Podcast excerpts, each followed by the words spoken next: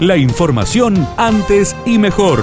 Titulares en AM930 FM93.3. Radio Villa María. Antes y mejor.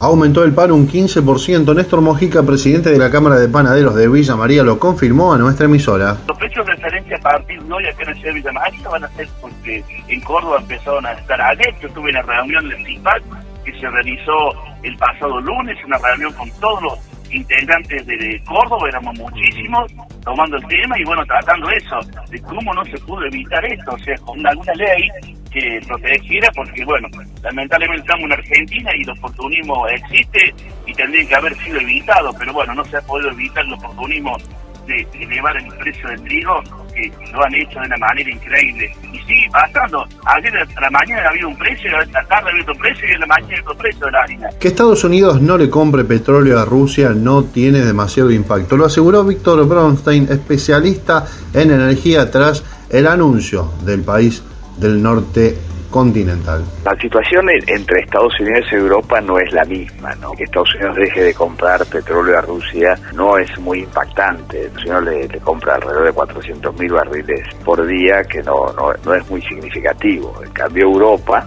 eh, importa el 30% del gas que consume, más del 40% del gas que consume, eh, también eh, un gran porcentaje del carbón, entonces es, es una medida que justamente tomó Estados Unidos, pero no puede tomar Europa, ¿no?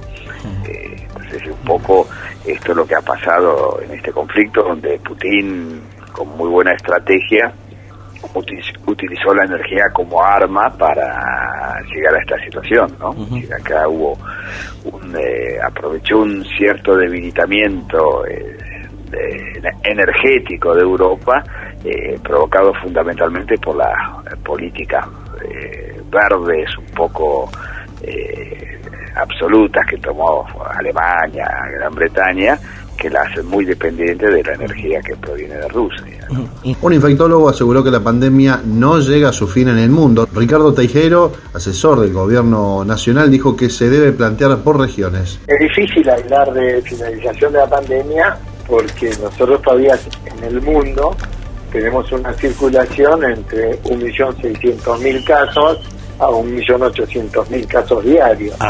Entonces, uno no puede hablar de finalización de pandemia, uno puede decir regionalmente. Nosotros estamos en una situación donde pasamos de 150.000 casos para mitad de enero a tener 6.000 casos ahora, actualmente, diarios. Entonces, una caída brusca, pero que todavía no sabemos si vamos a tener nuevas pequeñas olas. Ah, nunca, nunca más olas como la que tuvimos en enero, eso seguramente que no, porque ya la magnitud de protección de la población es alta, porque muchos tuvieron contacto con el virus, muchos están vacunados. Pero eso no quiere decir que no podamos tener durante unos meses más todavía esos pequeños picos y valles. ¿no? ¿Cómo ve el empresariado argentino el acuerdo con el FMI? Pablo Dragún, director del Centro de Estudios de la Unión Industrial Argentina, dijo a Radio Villa María que es positivo positivo.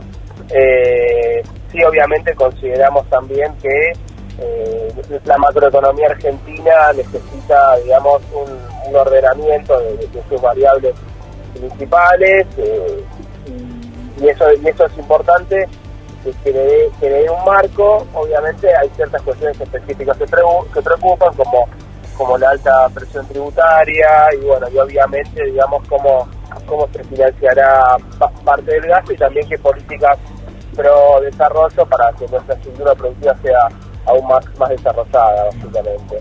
Pero la pregunta también muchas veces es, bueno, ¿cuál es el, cuál es el costo del no acuerdo? ¿no? A veces, incluso ya, uno personalmente tal vez no tiene ganas de, arreglar con todo, pero a veces mayor el costo del no arreglo que el no acuerdo que el costo de, bueno, de acordar con unas condiciones que a uno no le son enteramente satisfactorias.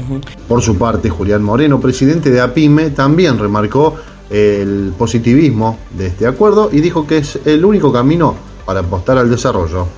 Los actores sociales que participamos ayer, en general, obviamente con todos los peros del mundo, entendemos que podemos no estar eh, quizás eh, de acuerdo con, con, el, con el acuerdo, Mm. pero lo que está claro es que estamos en contra del default, digamos. Las consecuencias económicas que generaría para la sociedad eh, el entrar en cesación de pagos y la inestabilidad económica y política también que generaría esa situación. Sí. O sea, esto no es más que una, una situación que ya los que vivimos algún alguna soltada de mano de parte del fondo eh, sabemos lo que significa, ¿no? Han caído gobiernos cuando el Fondo Monetario le soltó la mano y la verdad que ahora sería una especie de que nosotros le soltáramos la mano al, al fondo.